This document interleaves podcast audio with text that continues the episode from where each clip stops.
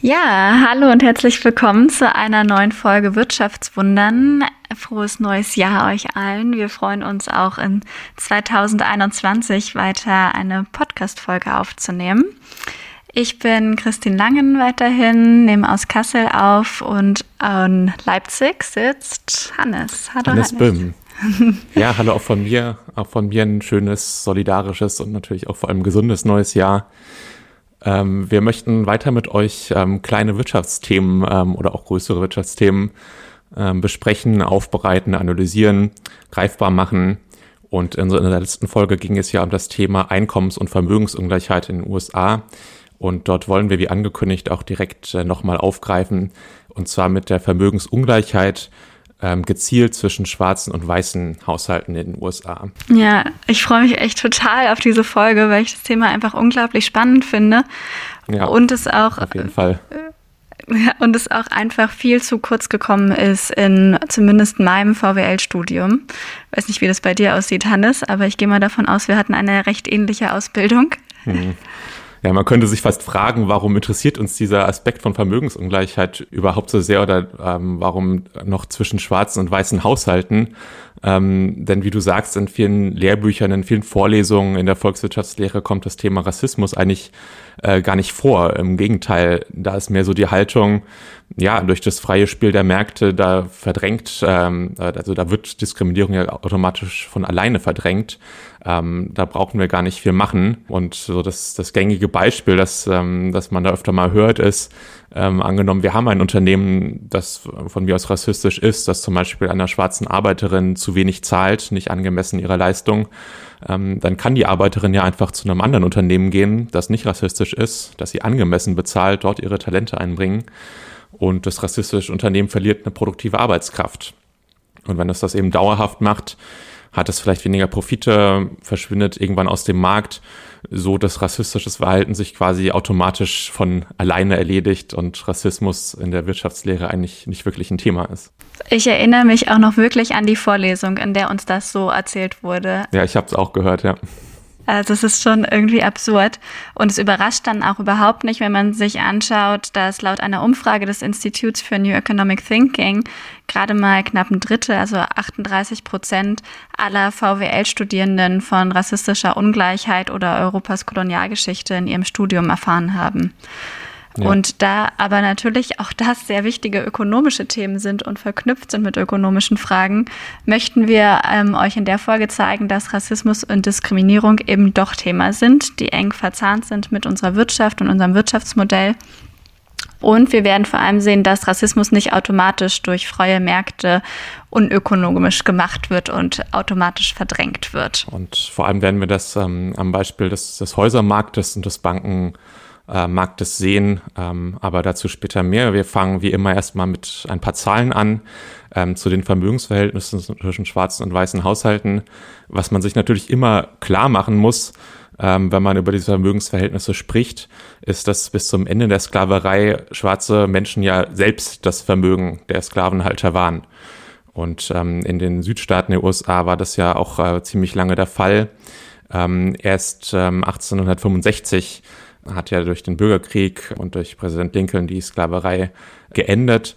Und bis zu diesem Zeitpunkt war der Vermögenswert, in Anführungszeichen natürlich, dieser Sklaven auf 83 Milliarden Dollar in heutiger Zahlungskraft geschätzt worden. Also ein nicht unerheblicher Teil der damaligen Wirtschaft.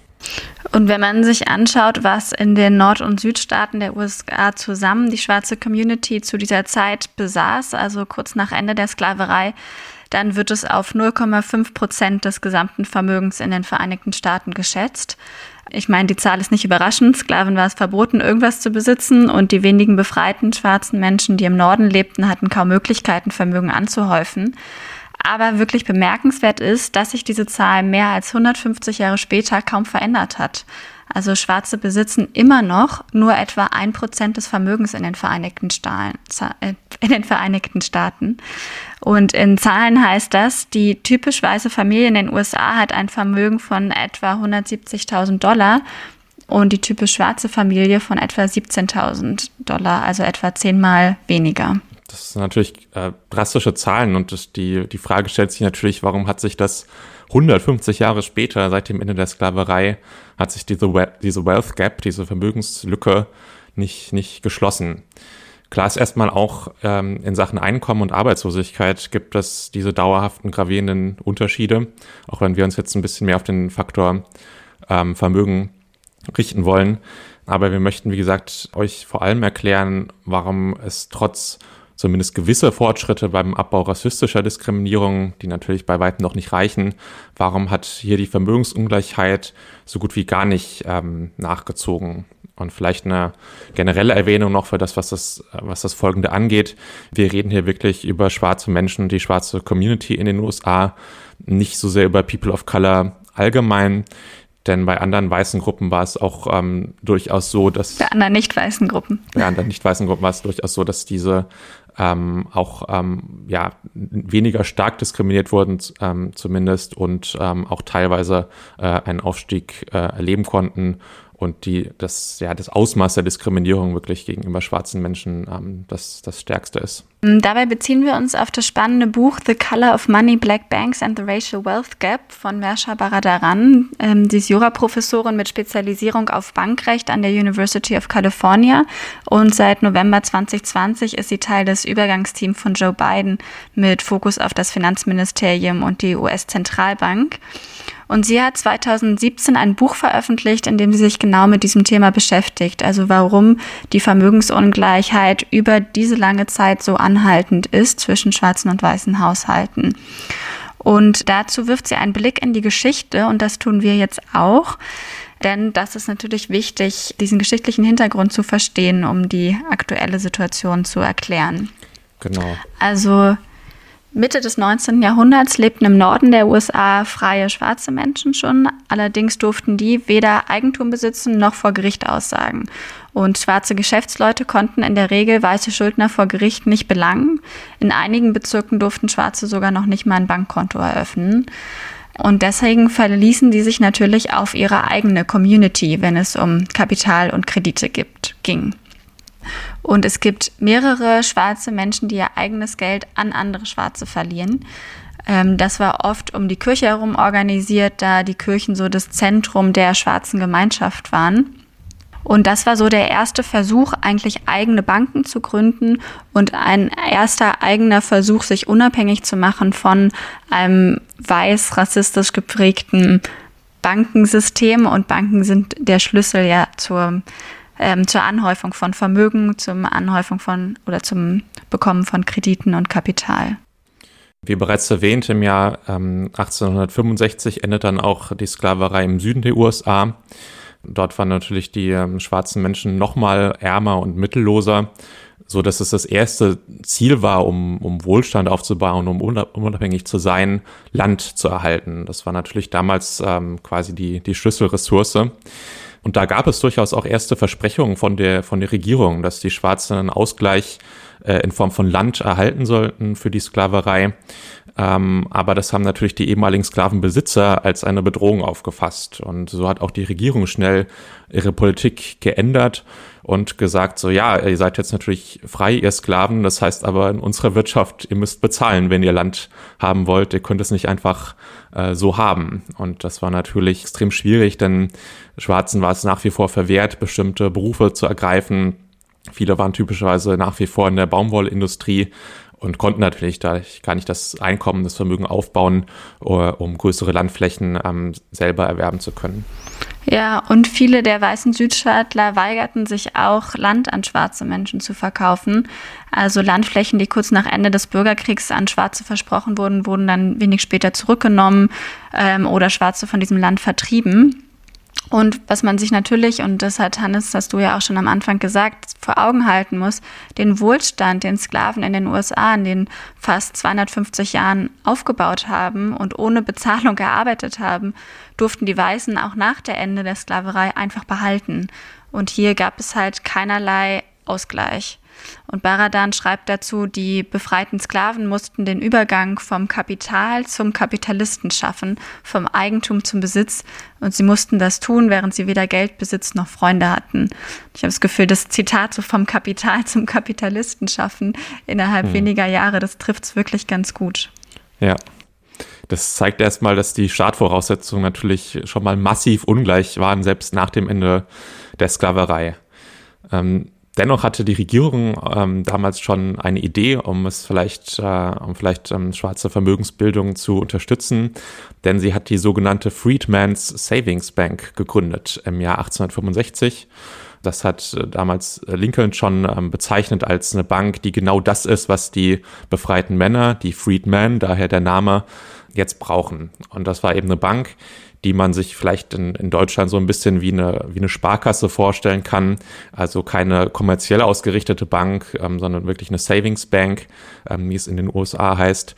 Das heißt, es ging erstmal darum, nicht irgendwie durch spekulative Investitionen als Bank äh, das Geld zu verdienen, sondern vor allem ganz konservativ Einlagen zu erhalten, sichere, man könnte sagen, langweilige Kredite zu vergeben, ähm, so dass die Bank auch erstmal ein hohes Vertrauen genoss und eben genauso angelegt war, dass es ähm, den jetzt befreiten Menschen ja Zugang zu Banken, zu Krediten und eventuell auch zu äh, Landkauf ähm, geben sollte.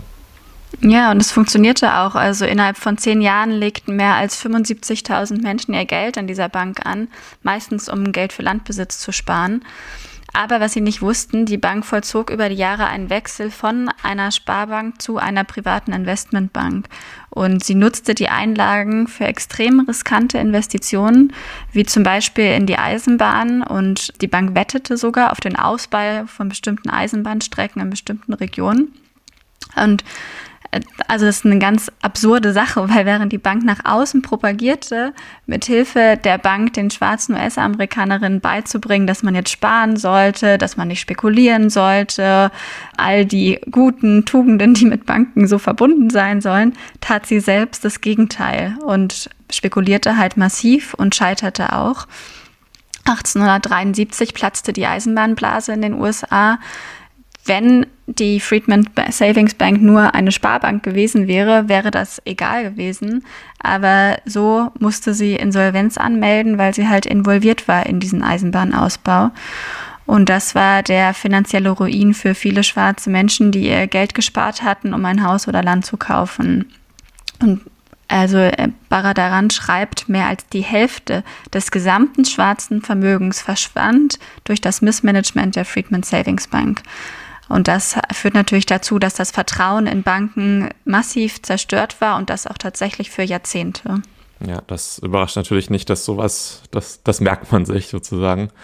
Und ähm, es wird bereits deutlich, der Staat in den USA hat, äh, hilft hier in diesem Bereich sicher nicht mit, mit ausreichendem Nachdruck oder auch mit, mit finanzieller Unterstützung. Und ähm, das sieht man bereits in diesen ersten Maßnahmen im 19. Jahrhundert. Ähm, aber das wird auch der rote Faden sein, der sich durchs 20. Jahrhundert und durch die heutige Zeit zieht.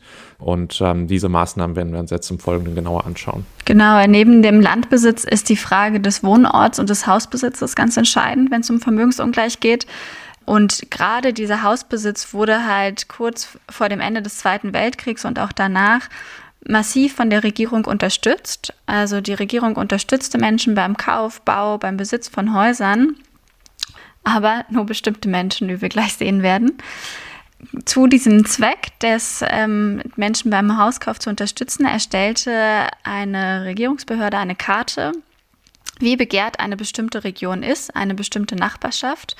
Und diese Karte bildete ab, wie nah eine Wohnsiedlung an der Stadt ist, wie sie mit öffentlichen Verkehrsmitteln erreichbar ist, die Dichte der Geschäfte und so weiter. Und neben diesen harten Fakten wurden auch Umfragen geführt, Menschen gefragt, wo sie gerne wohnen würden. Und dadurch hatte man am Ende eine Karte, wo die begehrtesten und die am wenigsten begehrten Gebiete liegen. Und da, oh Wunder, das Ergebnis, in den begehrtesten Gegenden lebten überwiegend weiße und in den unbeliebten Gegenden überwiegend schwarze Menschen. Und diese Karten wurden dann von Banken genutzt, um zu entscheiden, wo sie Kredite hin vergeben, wem sie einen Kredit geben. Und Menschen in den weniger beliebten Gegenden, vorrangig schwarze Menschen, bekamen dadurch nur noch erschwert Kredite, oft verbunden mit einer sehr hohen Zinslast. Ja, diese Praxis wird auch als Redlining bezeichnet da auf den genannten Karten diese unbeliebten Wohngebiete wirklich in rot markiert waren, ähm, so dass ähm, das gleich aufgefallen ist. Ähm, dennoch ging diese staatliche Diskriminierung der Wohnungspolitik sogar noch weiter.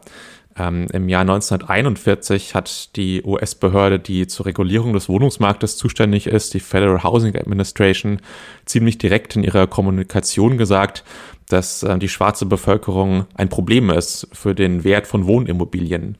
Sprich, ähm, sobald schwarze Familien in bestimmte Gegenden ziehen, dann sinken dort die Wohnungspreise. Ähm, denn aufgrund von Rassismus wollen vielleicht umliegende weiße Familien wegziehen. Sie sehen es als Bedrohung ähm, und so wird sozusagen der Häusermarkt durcheinander gebracht.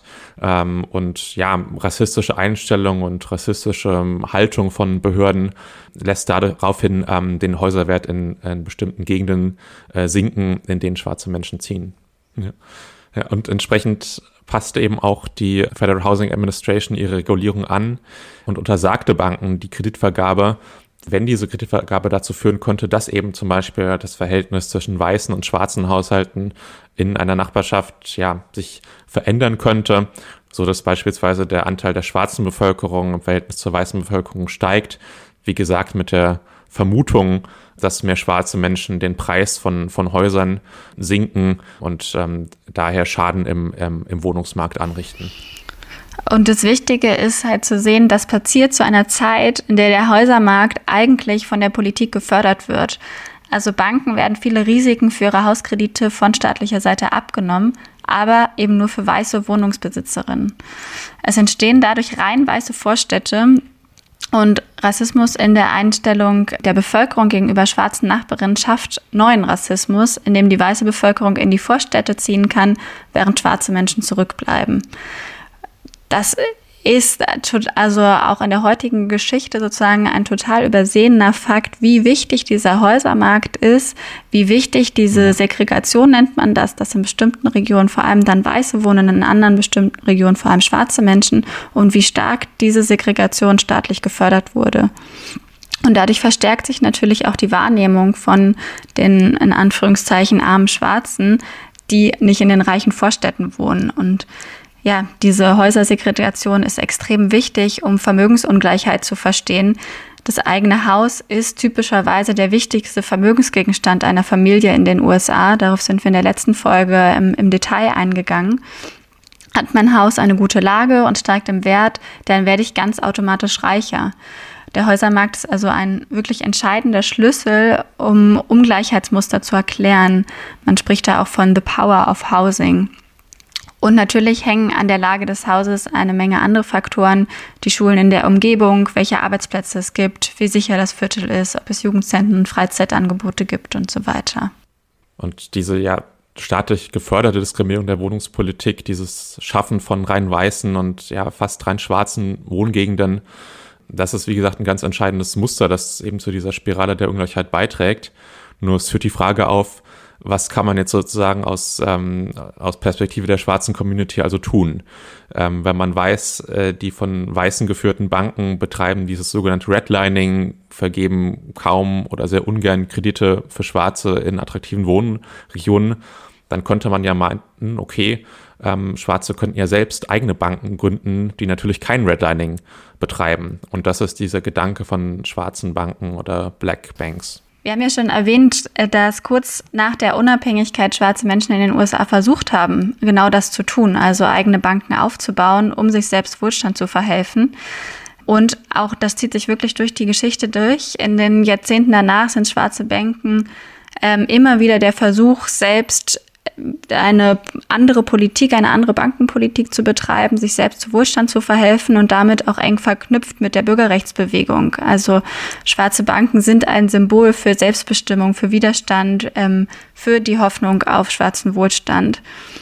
Und besonders nach dem Zusammenbruch der Freedman Savings Bank, wo so viele Schwarze ihr Vermögen verloren aufgrund des Missmanagements weißer Banker, stieg der Wunsch, eigene Banken zu gründen. Also der Bürgerrechtler Malcolm X hat zum Beispiel prominent gesagt, warum sollten Weißen die Banken unserer Gemeinschaft leiten? Ähm, man könnte noch anfügen, wir können das genauso gut. Ja, und ein ähm, Beispiel von so einer schwarzen Bank möchten wir euch ähm, gerne mal näher bringen, die eigentlich sehr erfolgreich ähm, operiert hat, ähm, nämlich die Binga Bank. Jesse Binger hat ähm, 1896 ähm, zunächst sein Immobiliengeschäft in Chicago eröffnet Damals hat der Wohnungsmarkt in Chicago sich ja einem rasanten Wandel unterzogen. Viele Schwarze sind in die Stadt gezogen, viele Weiße haben sie verlassen. Und Binga hatte eigentlich einen ganz geschickten ja, Weg gefunden, um dort ähm, Geschäft rauszumachen und der schwarzen Community zu helfen. Denn er hat diese Fluktuationen in den Vierteln ausgenutzt, ähm, indem er Häuser, die Weiße eben sehr dringend, sehr verzweifelt verkaufen wollten, um auszuziehen. Die hat er quasi unter dem Marktpreis aufgekauft, also sie günstig erworben, äh, sie daraufhin aufgewertet und dann an schwarze Käufer verkauft so dass es eben wirklich ähm, die Geschäftsidee war, Diskriminierung ähm, von weißen Geschäftsleuten ähm, auszunutzen. Das hat er dann auch selbst ähm, so gesagt. Ähm, er meinte dann, es lag zum Teil an der Veranlagung des durchschnittlichen weißen Mannes, mein Wissen über Immobilienwerte zu unterschätzen. Sie wollten nicht glauben, dass ein Schwarzer fast jedes alte Gebäude nehmen und es auf Vordermann bringen konnte. Genau, und er nutzte halt zusätzlich die Weigerung der weißen Banken, seinen Immobilienkunden Kredite zu gewähren, weil klar, die Leute, die dann von ihm die Immobilien kaufen wollten, brauchten natürlich auch das Geld dafür. Aber wie jetzt ja schon mehrfach erwähnt, haben weiße Banken schwarzen Menschen nicht ähm, entsprechend äh, Wohnungskredite gegeben oder wenn nur mit sehr hohen Zinsen. Und da kam Binga auf die geniale Idee, einfach selbst eine Bank zu gründen, die Binga State Bank. Und die Idee ging super auf. Zwischen 1921 und 1924 stiegen Bingas Bankeinlagen von 300.000 Dollar auf über eine Million Dollar. Und, und das ist spannend, wenn man sich den Wohnungsmarkt anschaut, wo wir eben drüber gesprochen haben, in dem Zeitraum kaufte Binga auch ein prominentes Haus in einer weißen Nachbarschaft. Doch sein Kauf löste Gewalt aus. Sein Haus wurde siebenmal bombardiert und jedes Mal hinterließ der Bombenleger einen Zettel, auf dem er Binga aufforderte, das Haus zu verlassen und es an einen weißen Käufer zu verkaufen. Also diese Gewalt, die ist, ich würde sagen, sogar bis heute Thema, wenn ja, schwarze Menschen in vorrangig weiße Regionen ziehen. Also auch was wieder das, was sich durch die Geschichte zieht. Und ein weiterer wichtiger Aspekt ist, dass Binga auch ähm, ja in, in weiser Voraussicht könnte man zuerst meinen, eine Mitgliedschaft gekauft hat im Chicago Clearing House. Ähm, und das war quasi ein Fonds, in den die wichtigsten, die größten Banken eingezahlt haben, um, wenn es ihnen schlecht geht, ähm, sich quasi ähm, selbst retten zu können. Also sollte es mal zu so einem Bankrun kommen, also ein, ein Ansturm von Kunden, ähm, wo die Bank dann anschließend nicht mehr genug Liquidität hat, ähm, dann würde der Fonds eben dazu nutzen, in Krisenzeiten abgesichert zu sein. Und Bingers Bank war zunächst die einzige schwarze Bank, der die Mitgliedschaft ähm, hierbei gewährt wurde. Weil er halt so erfolgreich war, ne? Ja. Und er war so erfolgreich, dass er sogar plante, eine zweite Bank zu gründen. Doch dann kam die große Depression und er war auch tatsächlich angewiesen auf das Chicago Clearing House. Ja, wie damals natürlich so ziemlich jede Bank könnte man vermuten, denn es, äh, die große Depression 1929 war fundamental eine Bankenkrise. Zunächst hat Binger aber selbst quasi alle ihm zur Verfügung stehende Mittel eingesetzt, um seine Bank zu retten, auch einschließlich seines eigenen Vermögens. Doch es war natürlich eine extrem heftige Krise und so ist er eben auf, ähm, auf seine Rettungslinie zurückgekommen. Dieses Chicago Clearing House hat es um ein Darlehen gebeten, aber der Vorstand ähm, lehnte ab und das äh, war eindeutig aus rassistischen Gründen also hier hat das Clearinghouse eindeutig gesagt, die, sie wollen einer schwarzen Bank, ähm, die sie für klein und unbedeutend halten, quasi nicht aus der Patsche helfen. Die genaue Wortwahl war dann auch noch um einiges rassistischer, die wollen wir hier nicht so eins zu eins wiedergeben. Aber das war quasi ein, ja, eine ziemliche, eine ziemliche Ausnahme, die auch ähm, eben eindeutig durch diese rassistischen Vorurteile bedingt ist denn es war die erste Schließung von einer Mitgliedsbank des Chicago Clearinghouses. Alle anderen Banken, die diesem Clearinghouse angehört haben, erhielten Hilfe und haben die große Depression auch tatsächlich überlebt vor allem so absurd, wo er diesen Fonds selber mit aufgebaut hat. Ne? Also ja. wie bitter, du baust selber einen Fonds auf, du vor eine Krise abzusehen ist, trittst du selber bei und am Ende wird dir nicht geholfen, weil ähm, du als kleine unbedeutende schwarze Bank bezeichnet wirst. Ja. Ja, also die Geschichte der Binger Band zeigt, was für Folgen es hatte, wenn erfolgreiche schwarze Menschen in weiße Vorstädte zogen, wie Jesse Binger es tat und mit was für Gewalt er konfrontiert war. Aber es zeigt vor allem auch, warum schwarze Banken es so verdammt schwierig hatten und auch immer noch haben. Und in dem erwähnten Buch von Mer Mersha Baradaran beschreibt sie, warum schwarze Banken generell trotz des Versuchs, sich selbst zu helfen, die Vermögensungleichheit kaum verändern konnten, weil diese halt strukturell bedingt ist. Und sie definiert dafür vor allem vier Gründe, die wir jetzt gleich mal durchgehen wollen. Ja. Und genau, das ist einfach sehr aufschlussreich, weil es zeigt, dass selbst unter wohlwollenden Konditionen es kaum möglich ist, Diskriminierung zu bekämpfen, wenn das System als Ganzes weiterhin diskriminiert. Ja, genau. Und den ersten Grund, den Baradaran hier anführt, ähm, warum es schwarze Banken eben schwer haben, ähm, ist erstmal der Bereich Liquiditätsprobleme. Ähm, das äh, heißt, dass schwarze Menschen im Durchschnitt eben ein geringeres Einkommen haben. Das haben wir ja ähm, auch äh, ausreichend erklärt. Äh, damit sind aber eben auch entsprechend ihre Bankguthaben quasi geringer gefüllt und ähm, werden auch häufiger abgehoben. Ähm, Einfach weil es, ähm, ja, weil das häufiger mal ähm, die, die Tatsache ist, dass man das, das, was man angespart hat, auch wieder abheben muss, für, für etwas ausgeben muss. Ähm, und das bedeutet für die Bank natürlich auch erstmal einen höheren organisatorischen Aufwand. Und sie kann ähm, die Bankeinlagen, die sie hat, schwerer langfristig investieren, denn es kann halt immer sein, dass ähm, jemand kommt, Geld abheben will, so dass die Bank ähm, ja hier immer recht liquide ähm, sein muss und Geld eben nur in kurzfristige Dinge oder eben auch in sehr liquide Dinge, zum Beispiel Staatsanleihen, anlegen muss, aber eben nicht so langfristig investieren kann. Ähm, und ähm, das ist erstmal weniger profitabel und natürlich schwieriger, wenn man langfristige Projekte wie Häuser, wie Wohnungsbesitz ähm, fördern will. Neben dieser Schwierigkeit, dass schwarze Menschen ein geringes Einkommen haben und deswegen geringere Bankeinlagen haben und die Bank einfach dann einen hohen organisatorischen Aufwand hat, ist das zweite Problem, und darauf sind wir ja jetzt schon auch mehrmals eingegangen, dass Schwarze von weißen Banken entweder kein Wohnungsbaudarlehen erhalten oder ihnen hohe Zinsen berechnet werden. Und sie können die Darlehen deswegen dann nur von schwarzen Banken erhalten, was logischerweise dazu führt, dass dann schwarze Banken sehr viele Wohnungskredite ausgeben. Und gleichzeitig sind kleine schwarze Unternehmen oft nicht auf eine Bankfinanzierung angewiesen, weil sie irgendwie nur der kleine Gemischtwarenladen an der Ecke sind. Ähm, natürlich nicht immer. Es gibt auch sehr erfolgreiche große schwarze Unternehmen, aber im Durchschnitt und vor allem in den Anfängen der schwarzen Banken war das halt der Fall, dass die schwarzen Geschäfte eher kleine Geschäfte waren, die keine großen Finanzierungen benötigten.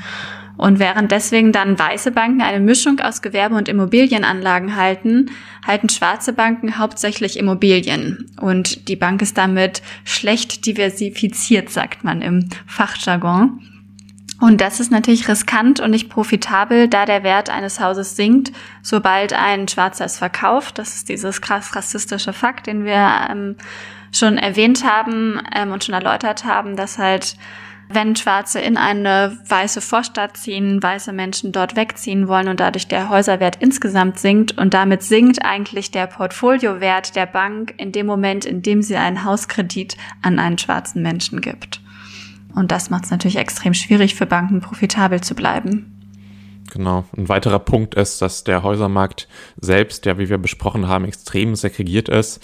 Ähm, das heißt, die Kredite, die die schwarze Bank vergibt an äh, HauskäuferInnen, sind eben meist schwarze Menschen, während aber die HausverkäuferInnen eben meist weiß sind. Ähm, sprich, ähm, die Bank gibt den Kredit aus ähm, und die schwarze Person erhält daraufhin die Einlage, erhält diese Summe, überweist dann aber das Geld typischerweise eben einer weißen Person, einer weißen Bank. Und ja, dieser Fluss von Krediten ist quasi in der, in dem Sinn nur in, in eine Richtung, nämlich von, von der schwarzen Bank zur weißen Bank, aber eben nicht umgekehrt ähm, so dass die Schwarze Bank eben auch hier ja ständig mit Liquiditätsabfluss zu kämpfen hat äh, und eben selbst mehr Geld äh, wegtransferiert, als zu ihr hin transferiert wird aufgrund dieses segregierten Marktes. Und Grund 4 eine unterlassene staatliche Hilfeleistung, könnte man dann überschreiben. Also wenn eine Bank in Krisenzeiten Liquiditätsprobleme hat, erhält sie normalerweise kurzfristig Kredite von anderen Banken. Aber die Geschichte zeigt, und das haben wir ja am Beispiel der Binger Band auch gezeigt, dass weiße Banken, schwarze Banken in Krisenzeiten oft nicht geholfen haben. Und ähm, außerdem wurde schwarze Banken oft nicht auf die gleiche Weise vor dem Konkurs bewahrt wie weiße Banken. Und das zeigt noch ein anderes prominentes Beispiel, und zwar das der schwarzen Community Band Freedom National Bank of Harlem, die die veränderte Atmosphäre Ende der 80er Jahre, als der US-Finanzmarkt stärker dereguliert wurde, nicht überlebt hat. Und während die Finanzaufsicht in den meisten Fällen damals beschloss, also die staatliche Finanzaufsicht, die scheiternden weißen Banken an andere Banken zu verkaufen und somit alle Einlagen zu retten, hat sie das in diesem Fall nicht getan. Genau, und dadurch sind einfach viele in Harlem ansässige schwarze Kirchen und Gemeindegruppen verloren, haben ihre kompletten Einlagen verloren. Und diese Behandlung mit zweierlei Maß in Krisenzeiten ist einfach ein weiterer wichtiger Grund für die Schwierigkeiten schwarzer Banken, weil in Krisenzeiten jede Bank darauf angewiesen ist, dass entweder andere Banken oder der Staat Liquidität gibt, also ähm, die Möglichkeit gibt, weiterhin die ähm, Einlagen zu begleichen und es nicht zu einem Bankrun kommt. Ja. Was kann man also anstattdessen tun? Ähm, wir haben jetzt Gründe ähm, besprochen, warum es schwarze Banken tendenziell sehr schwer hatten. Äh, und auch heute ist es so, dass es nur 42 ähm, ja, sogenannte Black-Owned Financial Institutions in den USA gibt, ähm, was ja erstmal nicht besonders viel ist. Hm, was kann man also stattdessen tun oder viel eher gefragt, wie ging es also weiter, nachdem es schwarzen Banken über Jahrzehnte sehr schwer gemacht wurde? Und da hat in den 1990er Jahren eine ganz interessante Entwicklung eingesetzt, denn damals ähm, hat die USA begonnen, ihren Häusermarkt sehr stark zu deregulieren. Und ja, etwas zynischerweise wurde das vor allem ähm, deswegen getan oder damit begründet, dass man ja die Diskriminierung am Häusermarkt äh, gegenüber Schwarzen ähm, beenden möchte, dass das sogenannte Redlining abgeschafft werden muss. Und das wurde als Rechtfertigung hergezogen, um, äh, um den Markt zu deregulieren. Allerdings ging es den betroffenen Banken und Investoren natürlich ähm, nicht so sehr um Diskriminierung und Moral, sondern mehr natürlich um ihre Profite. Ähm, denn bis die Immobilienblase dann ja schlussendlich geplatzt ist im Jahr 2008, haben Banken natürlich extrem viel Geld verdient äh, an den Häuserkrediten, an, der, äh, an den Finanzprodukten, die daraufhin ähm, erlaubt worden sind aufgrund dieser Deregulierung. Ähm, und das war natürlich ihr primäres Interesse an der ganzen Sache. Aber auch diese Deregulierung oder diese Finanzkrise ging äh, vor allem auf Kosten schwarzer Haushalte. Denn die sogenannten Subprime Loans, ähm, die äh, ausgegeben wurden an Menschen mit sehr niedrigem Einkommen, um sich ein Haus zu kaufen, das sie sich eventuell gar nicht leisten konnten, das waren eben wiederum meistens schwarze Menschen. Und das haben Banken wirklich ganz aktiv gemacht. Sie sind auf schwarze Haushalte zugegangen, haben sich beispielsweise an schwarze Kirchengemeinschaften gewendet, um wirklich breit Häuserkredite, eben Subprime Loans, äh, vergeben zu können. Und ähm, sie haben sogar an eigentlich mittelständische schwarze Familien, die eigentlich nicht Subprime waren, haben sie trotzdem die ähm, ja, billigen Subprime-Kredite äh, vergeben, was sie bei einer äh, weißen Familie mit gleichem Einkommen sicher nicht gemacht hätten. Was dann natürlich dazu führte, dass als die Blase geplatzt ist, vor allem schwarze Haushalte signifikante Teile ihres Häuserwohlstandes verloren haben. Mhm. Und die Subprime-Kredite haben sich deswegen als so gefährlich entpuppt, weil die Zinsen, die man zahlen muss, nicht festgeschrieben sind, sondern in die Höhe schießen, wenn es der Bank schlecht geht. Das finde ich auch echt wichtig, nochmal zu verstehen. Also es ist nicht ein Glück, wenn eine Bank pleite geht, dass man dann den Kredit einfach nicht mehr zurückzahlen muss, sondern im Gegenteil, die Zinsen sind dann sogar hier noch gestiegen. Ja, wenn man eben das Pech hatte, so einen Subprime-Kredit ähm, ja, zu bekommen. Genau, also auch hier wieder ähm, Finanzmarktderegulierung ähm, als, als Lösung für, ähm, für Rassismus und Diskriminierung, ja, haben wir gesehen, ist eher nicht so eine gute Idee.